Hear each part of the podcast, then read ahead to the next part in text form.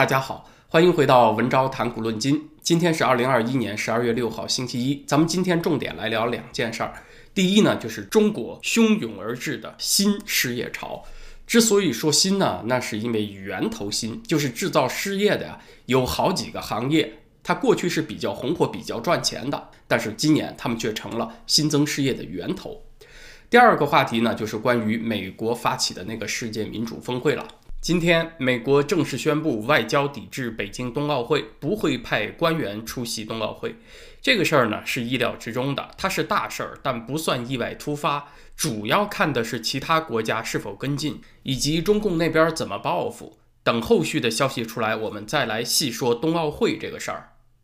首先是中国的失业问题，最近有一篇网文在墙内墙外流传和被讨论的比较多。标题叫做“一次巨大的失业潮涌来，源头大体来自五个方面”。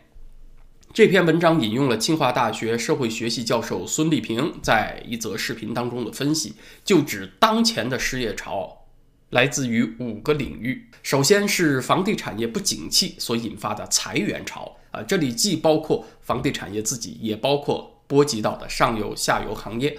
第二呢，就是外商撤资所带来的失业；第三是中小企业不景气增加了失业；第四是双减政策打击的教培行业。双减政策就是减轻学生的课业负担和校外培训负担啊。但是这个政策打击教培行业，在大城市影响到了上千万人的生计。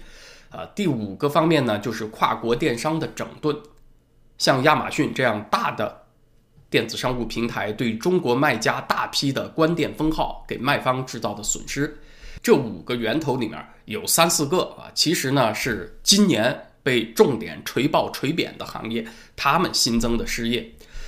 说是五个源头啊，其实要我说呢，还少算了几个行业，在我这儿算啊，最少五加二。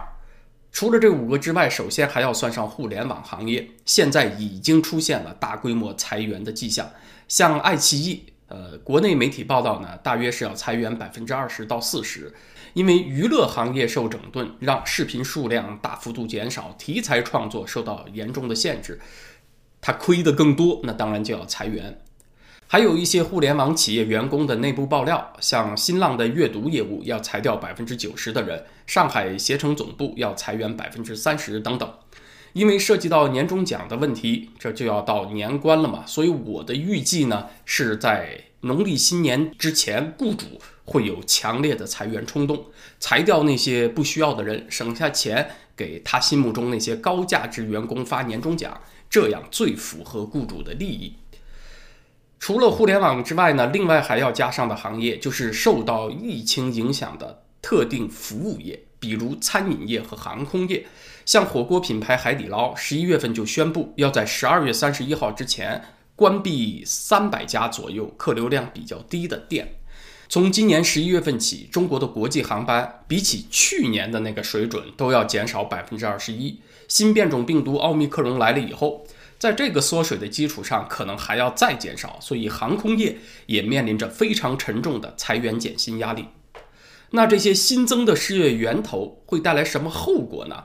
有些行业啊，它体量不算很大。你像互联网行业，它整体从业人数呢，中国可能两千万人左右，裁个百分之二十吧，也就是新增四百万人的失业。在中国七亿多啊这个劳动力大军当中呢，似乎不算什么。但是新增失业源头有一个特点要重视，就是集中在大城市。像高科技行业，他们总部和主要分公司都是在一二线城市。教培行业的市场以大城市为主嘛，那当然从业者也集中在大城市啊。那些重点中学也在大城市，这些名师都在大城市。当然，他这些培训班也要集中开在大城市。那大城市失业率增加啊，就有很严重的政治社会后果了，因为它非常容易引起连锁反应。大城市生活成本高，房价高，上班族有太多人是在收支平衡线上挣扎，月光族的比例太高，挣的刚够花。如果一下子掉入失业的话，就会对这些白领家庭的生活状态有一个颠覆性的改变。啊，中国大城市白领有多少月光族呢？我没有查到这方面很完善的调查。智联招聘在二零二零年初是出过一个调查结果，说上海白领有百分之二十八没有存款，而且处于负债状态啊，那这就是月光族的另一种说法了。换句话说呢，他们是处于挣的刚刚够花，甚至不够花这种财务极不安全的状态。可是这还是二零一九年的数字，是在疫情之前啊。现在这个数字只会更高，不会更低。所以哪怕失业率增加一点，都会给这个房贷的断供增加巨大的压力。而且有一批白领一下子失业，被抛到了劳动力市场上呢，他们没有存款，就有很大的压力找工作应付开支，那就会拉低相关行业的平均工资水平。那这样在职的人啊也有压力了，老板就会说啊，我现在选择面很宽了啊，你们呢是有个活干就不错了啊，有个稳定的工作就谢天谢地吧，就别再抱怨九九六了。所以在职的人呢，他们要不然面临着工作时间延长，要不然面临着降薪或者冻薪长期不涨的情况，也会受到影响。所以大城市新增失业源头的出现，它很快就会引发连锁反应。另外呢，在房地产业这方面，恒大已经出现了在海外资本市场的债务违约啊，其他一些中国的大型房地产开发商也陆续出现了。预计恒大的海外债权人很快就会丧失耐心，那就希望会有法律行动，让恒大加速进入破产清偿程序。恒大跨了国际、国内两个资本市场啊，这么大一个雷是不那么容易拆掉的，所以还会有后续的风暴在后面。年关难过呀，啊，我们跟进再聊。今天第二个话题说，美国发起的民主峰会，它会在这个星期十二月九号到十号以线上的方式召开，这也是这个星期的一件大事。美国邀请了一百一十个国家的政府、企业界人士和社会运动人士啊，但是没有邀请中共，特别是邀请了中共特别不喜欢的人啊，就是台湾和香港的民运人士罗冠聪都受到了邀请。那当然，中共这边就很怒、很不爽了，他的反击就是。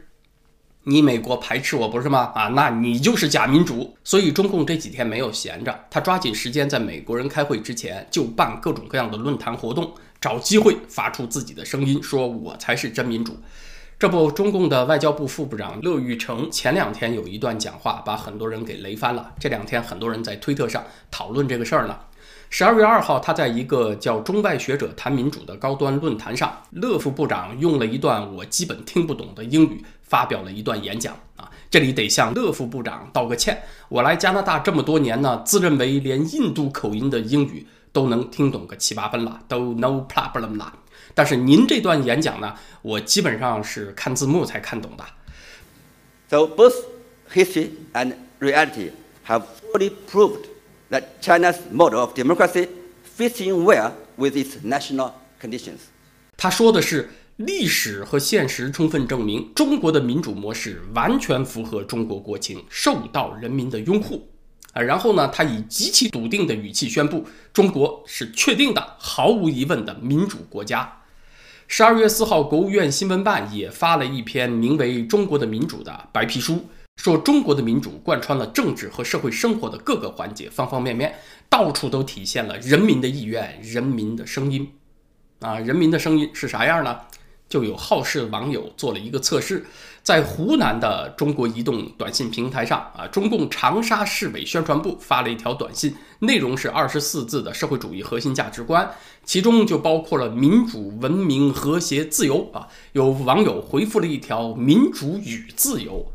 啊，你猜这个短信平台的提示是什么呢？说您的提问涉及到了敏感词汇啊，原来民主自由在中国是敏感词汇。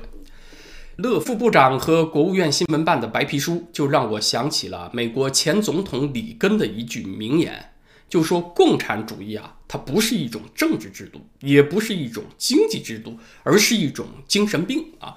你过几十年回头再看这句话，他怎么就说的那么妙，说的那么对呢？咱们上面讲的故事，你仔细想想，是不是只应该在精神病院出现才对呢？完全无视人类历史中所积淀形成的共识，无视人类的常识啊！在中国，停电可以被说成是有序用电，没民主可以被说成是全过程民主，开改革开放的倒车可以说成是把握改革的正确方向啊！那你也就不难理解为什么中国民间会有什么熟鸡蛋里孵出小鸡啊，英语抄袭了中文这种脑洞了啊，而且很多人还跟着鼓掌很嗨呢啊，真是精神病人思路广，脑残儿童欢乐多呀。咱们说回到民主大会啊，美国发起这种华山论剑式的武林大会，它是和中共针锋相对的竞争手段啊，是带有这个目的，因为中共搞过世界政党大会和。乌镇世界互联网大会嘛，这种动辄挂着世界名头的务虚大会，它有什么作用呢？除了能够摆门面充气场之外，它还是有一些实际作用的。大会嘛，它就是一个 social 搞人际关系的场合。你像在世界政党大会啊，去邀请各国有影响力的大党，是执政党或者是在野党来参加，那就有助于让中共发现别的国家政党里面。潜在的盟友啊，潜在的培养对象，能来的人就是给面子啊。那派什么人来呢？哎，那这个人可能就是以后可以打交道的对象了。那么中共这边呢，就可以去拉关系，甚至提前十年、二十年的，在一个政客的职业早期阶段就和他建立起关系啊。那么等他以后真的当选了总理或者首相之后，就有可能成为所谓中国人民的老朋友啊，为中共所用。至于那个。乌镇世界互联网大会呢？准确的说，应该是世界不联网大会啊，因为现场的与会者都上不了脸书、谷歌、推特、油管这些常见的应用。现场都得通过 VPN 翻墙，可是呢，还是得舔着个大脸去办世界互联网大会。那是因为确实可以通过这种场合，向另外一些有志于走所谓全过程民主的国家啊，比如什么伊朗啊、俄罗斯啊，向他们推广中共的治理互联网经验。他们学习中国经验以后呢，也就成帮成市了，在世界上也就有了这么一批为互联网审查辩护的声音了。他们抄了中国的作业呢，当然也就成了中国的客户，会成为华为等啊这个中国大陆科技企业潜在的市场。至于自由世界这些互联网巨头邀请他们来参加呢，是希望教育他们啊，要进中国的市场就得弯腰低头，提醒他们主动啊，在国际上为中共审查互联网找理由开脱。你要辩护的好呢，也许我就把中国市场分点份额给你。那么这一次美国办世界民主峰会呢，我觉得也应该有点实际成效啊，希望能够在一些问题上创造共识吧。针对一些重要的个案，比如民主运动在香港受到打压，呃，世界民主大国之间呢，能够协调立场，彼此跟进扶持，拿出一些具体的行动，不要真的搞成了务虚大会和口炮大会。那说到民主问题呢，我也想谈谈我的认识和感想啊。呃，我是在所有的场合都说民主好，但是咱们这个频道的老观众朋友呢，应该知道，其实我不算民主信徒，因为我并不把民主当作信仰。因为一种东西成为信仰吧，就会被设置很多人为的禁区，就不容置疑、不容挑战了啊。因为一说不好的话，就会有很多人情绪上受不了嘛。凡是人所造作的东西啊，我觉得都不应该被当成信仰崇拜的对象。啊，民主也是，它应该总是可以被批评、被改进的。我之所以赞扬民主呢，那是因为它是达成善政的途径，善政、良善的政治，这个才是目的。那么，什么叫做良善的政治呢？简单的总结，我认为有四个指标，就是集体的繁荣、集体的安全，另外两个是个人的自由尊严加个人潜能的实现。啊，如果这四个指标都能涵盖了，没有偏废，都有比较高的完成度呢，那我觉得就算是良善的政治了。如果这四项指标里面得分很不平均，在集体安全这一项得了一百分，个人自由只有三十分，那我觉得呢，这个社会就不怎么良善，它就不如四项得分比较平均，都有六十到七十分，也不算很高啊，这种社会呢，其实更好。在这四项之外呢，我觉得还得有个大背景，就是人们普遍按照一种有道德的方式生活。那这就是我眼中良善政治的社会了。这种良善的社会不用均贫富，也不应该均贫富，但是大多数人应该生活的富足，整体要繁荣。最贫困的人也有底线的保障，不会衣不蔽体、食不果腹，也不用人人都平等。阶层和地位的差距啊，是应该存在的，那是对个人成就的回报。但是任何阶层的人，他在个人自由尊严还有财产安全方面，应该无差别的受到保护。同时，各个阶层之间应该是开放流通的，啊，每个人都要有机会实现自己的梦想，实现自己的潜能。那这就是一个良善的社会，而民主呢，是达成这个目标的途径。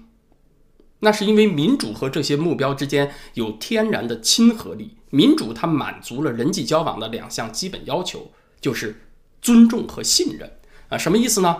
凡是跟你有关的事啊，你都可以来投票，代表着你有参与权。你的票虽然只有百万分之一、千万分之一的影响力，看似微不足道，但是你能不能参与，这就是个本质的区别。你能参与吧，你的决定权再小，那也是对你的尊重。另外，在我们这个群体当中，哪怕有人见识浅、文化低，但是我们都相信，把人们的主流意见合在一起，就能把国家管理好，那就体现了对民众的信任。哪怕是最无知的孩子，他也能够感受到是不是被尊重和信任了。这是人性的最基本的需要。尊重与信任，就像爱与被爱一样，它是所有人的情感需要。所以民主呢，它就能体现这两点。虽然民主它并不必然就会带来善政这个结果，但是考察历史上所有良善的政治，它都带有真实的民主成分。只不过有的时代多一些，有的时代少一些，在有些国家多一些，另一些国家少一些。而专制呢，则是体现了对人强烈的不尊重和不信任。啊，我有时候就在想啊，要是我一直住在中国，可能对 CCTV 里边那些什么领导视察基层啊、走访农户的报道啊，看惯了也就没感觉了。但是我离开中国的时间越久，对什么习近平一进老乡家里面就揭锅盖这种新闻就特别的反感啊。人家家里面做什么饭、吃什么饭好赖，那都是人家自己的生活，好吧，是别人的隐私，请问和你有什么关系啊？要揭锅盖给人看，也是老乡自己动手揭呀，也轮不到你伸手啊。哦，是总书记，是国家主席，你就有进门掀锅盖的特权吗？房屋再小再破，风可以进，雨可以进，国王不能进。这就是民主宪政社会里做人的尊严啊！这句话，风可以进，雨可以进，国王不能进。它的出处是一七六三年英国首相皮特在议会发表的一篇演说。